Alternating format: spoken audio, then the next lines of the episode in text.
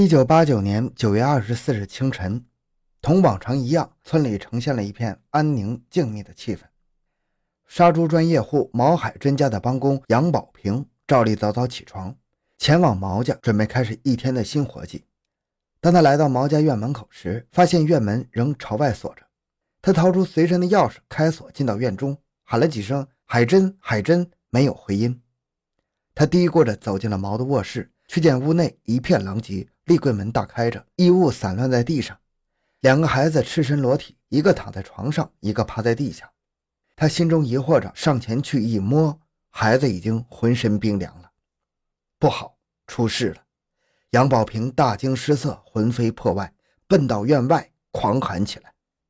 欢迎收听由小东播讲的《魔鬼推销员上门推销，一家四口惨遭杀害》。回到现场，寻找真相。小东讲故事系列专辑。由喜马拉雅独家播出。毛海珍家的亲属和村治保主任最先赶来，人们七手八脚对孩子一番抢救。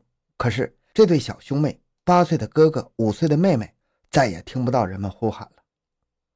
哇！忙乱中又是一声尖叫。只见毛的三弟媳妇面色苍白，眼中露出极度的恐惧。颤抖的手指向了毛家的杀猪房小院人们壮胆上前一看，孩子的妈妈女主人傅美雪倒在了血泊之中。人们在毛家院内屋里屋外寻找毛海珍，却始终没见其人。七点多，榆次市公安局的电话急促地响了起来，警方迅速赶到现场，他们一面组织勘察现场，一面派人寻找男主人毛海珍，同时开展侦查调查，访问四邻。下午四点的时候。正在人们因为毛海珍下落不明而迷惑不解的时候，公安局值班室又接到电话，称孟余公路七公里处发现了一具男尸。经辨认，这具男尸就是毛海珍本人。法医检验认定，毛是被人用铁制的利器劈砍而死，妻子傅美雪、两个孩子是被钝器击昏后掐扼致死。毛与其妻儿死亡时间相近，均在凌晨两到三点。全家四口被杀绝，天良丧尽，惨绝人寰。这是榆次市解放以来从未发生过的特大凶杀案。凶讯传出，毛家的亲友及周围的村民都被惊呆了。现场成立了侦破专案组，组长孙瑞清对侦查员们下了死命令，立了军令状：不破此案，不下战场，不出村。凶残的刽子手现在何处？杀人的恶魔究竟是谁呢？办案人员开始了艰难曲折的侦破历程。毛海珍全家被害以后，帮工杨宝平是唯一活着的被害者的家庭成员。当他从恐惧、不安、呆滞、悲哀的情绪中平定下来之后，向侦查员讲述了前几天发生在毛家的一桩怪事。九月十九日晚上八点钟，他正与主人一起干活，忽然进来一个陌生人。此人三十岁上下，中等身材，长条脸型，尖下巴。肤色较黑，衣着精干，自称是晋华厂的职工。其舅舅在河北晋县食品厂工作，刚刚发来电报，欲推销八十头猪，问毛要不要。当时正值猪市行情紧张，毛海珍求猪心切，听到有这么多猪送上门来，十分高兴。他忙叫来邻居李某，与那人一起将一口刚杀的大猪抬进了热锅之后，便将来人叫到另一间房间谈了起来。谈完之后，毛海珍回到杀猪房，告诉杨宝平，那个人说河北的猪二十二号拉来，要毛先交出几千块钱定金。毛说等猪来了再说。最后两人议定以每斤一块九毛五，本地是两块一成交。来人为了取信于毛，又主动提出先压下三百元，并说如果猪来不了了，这钱就归你了。毛对此婉言谢绝。毛海珍夫妻俩为了筹集购猪款，东借西凑，四处奔波。据杨说，大概筹集到有现金近万元。然而，直到二十四日白天，仍未见进华人的踪影。主人为失掉这笔发财的生意而不胜惋惜。经毛家周围邻居提供的情况印证，杨宝平所述情况属实。很显然，所谓的卖猪不过是隐藏杀机的一场骗局。这个神秘的进华人很可能就是杀人劫财的刽子手。必须迅速查出进华人的庐山真面目。专案组迅速做出了决定。以案发村子周围乡镇以及晋华纺织厂为重点的全市排查进行了半个多月，卖猪的、杀猪的、养猪的都查遍了，没有重大线索。同毛生前有过经济关系、业务往来的全都查过了，也无重大发现。两牢释放人员也摸过了，没有发现可疑人员。而对占榆次城镇人口近三分之一的晋华纺织厂，办案人员更是花费了很大的力气。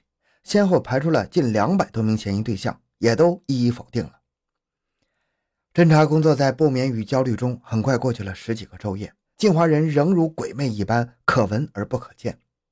设在村里的专案会议室常常是彻夜的灯火通明，侦查员们一个个熬得双眼布满了血丝。他们分析推敲着：山重水复疑无路，柳暗花明又一村。就在一九八九年十月十七日这天下午。第一侦破小组的李文平、郑春碧等同志在重访石料厂时，该厂石中强反映说，临近乡的炒瓜子专业户任志强前天曾对他说，一九八九年八月份，有一个人要给任志强送几万斤葵花籽，让他准备钱，但一直未送到。侦查员心中一亮，晋华人以购猪为名行骗，会不会以同样的手段在别处行骗呢？任志强所遇正和杨宝平所述极为相似，二者之间有无内在联系呢？第二天，孙瑞清、肖成亲自率侦破人员冒雨赶赴任志强家。据任志强和家人反映，一九八九年八月二十三日早晨六点，有个三十来岁的陌生人找到人家，自称是寿阳县白家庄粮店的，叫王成，有十万斤葵花籽要推销，问人多少钱要。人说七角九分一斤。那人说用不了，领导让尽快处理，不赔钱就行。最后商定每斤七角六分。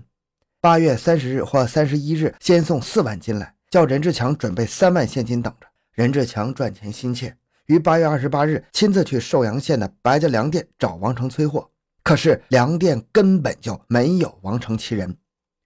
八月三十日晚上十二点，王成又来到人家，说葵花籽已经拉来了。因超高怕检查，从小路走时陷在邻村附近的土路上了。又问任志强钱准备好了没有？任志强答：“拉来先卸货，明天去银行取款。”王成一听，抬脚就走，说要去看车。任志强的儿子任小辉随后骑着车一直奔到邻村，却未见路上有拉瓜子的汽车。一个小时之后，王成又返回人家说：“车开到十二招了，司机很累，已经休息了。你准备好钱。”明天一准送来。天亮以后，任志强又派着儿子任小辉进城寻找，市二招、晋中饭店等几个饭店都没有见到拉瓜子的汽车。直到九月三日晚上九点多，这个王成又来到任志强家，对他说：“那天碰到两个南方人，八毛钱一斤，全要了。你准备好钱再给你送。”任志强火了，说：“别说八毛，九毛你也送不来呀！白家庄粮店根本就没你这个王成。”任志强的女婿也上前对他盘问，要他工作证、身份证。王成顿时语无伦次，神色慌张地溜出了人家，从此再未露面。经过任志强全家仔细回忆，进一步勾勒出了王成的特征：三十多岁，身高一米七左右，长条脸、尖下巴，衣着精干，寿阳口音。专案组对奇怪的寿阳人和神秘的晋华人进行比较分析，发现有很多的相同点：一。互不相识，自找上门；二投其所需，推销商品；三来货都在深夜；四年龄、相貌特征相似。专案组当机立断，集中优势兵力，白家庄、马首、南燕竹一带开展工作，重点查清这个奇怪的寿阳人王成。十月十八日，专案组赶到了寿阳，对工作进行了全面的布置。同日早晨，侦查员田东虎从任志强所在的村子。原从事瓜子加工业的王清菊口中获知，去年秋天有三个人曾给他送过一小四轮车的葵花籽，其中有一个人自称是榆次某公司的司机。侦查员前往该公司调查，无此司机，但是却了解到承包该公司美容厅的是寿阳县马首乡石崖湾村人。抓住了这条重要线索，专案组领导决定派侦查员立即带着任志强赶赴石崖湾村，从身份证底片照片中进行辨认。很快便认出了那个数次到他家的王成，真名叫做张荣元。调查得知，张荣元，男，三十二岁，身高一米七二，穿着一向精干，平日游手好闲，长期流窜，四处坑骗他人钱财，吃喝嫖赌样样俱全。于九月十八日离村之后，至今未归。十月二十二日，石崖湾村农民张青云向侦查员反映，一九八九年九月，张荣元曾向他说：“有大买卖，你干不干？”他问：“什么买卖？”张荣元说：“弄大户，杀人抢钱。”他说：“我不干。”张荣元说：“你不干，我再想其他办法。”这次案件有了重大突破，张荣元有重大作案嫌疑。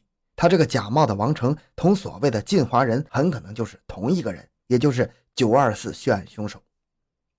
十月三十一日晚，张荣元偷偷潜回了石崖湾村，被事先安排的监控人员发现了。张的大哥和四弟专程夜行三十里路，向县公安局做了报告。警方马上乘三辆汽车，率十名侦查员赶到了石崖湾村。他们把张从被窝中抓获，带回榆次市局突审。张承认九二四血案是他一个人干的，他供述了作案的经过。九月二十四日，夜幕沉沉，漆黑一团。零点十分，张荣元敲响了毛家院门，毛将张让进屋内。张说。猪已经拉到附近了，陷在了邻村路上。等我稍微歇歇，咱们拿把铁锹把车弄出来。张向毛要着喝了几口酒，在喝酒闲谈中，毛告诉张，周款未筹齐，家里只有现款九千多块。约凌晨一点左右，毛找出一把铁锹交给张扛上。毛要用他自家的农用三轮车前往，张说自行车就行。于是毛推上了自己的自行车，带着张朝着鱼鱼公路方向蹬车而去。半路上，张荣元忽然跳下车。说：“哎呀，坐了一天汽车了，咱俩走一会儿吧。”于是两人相跟着继续向前走。突然，张荣元高举铁锹，朝着毛海珍头部猛劈下去。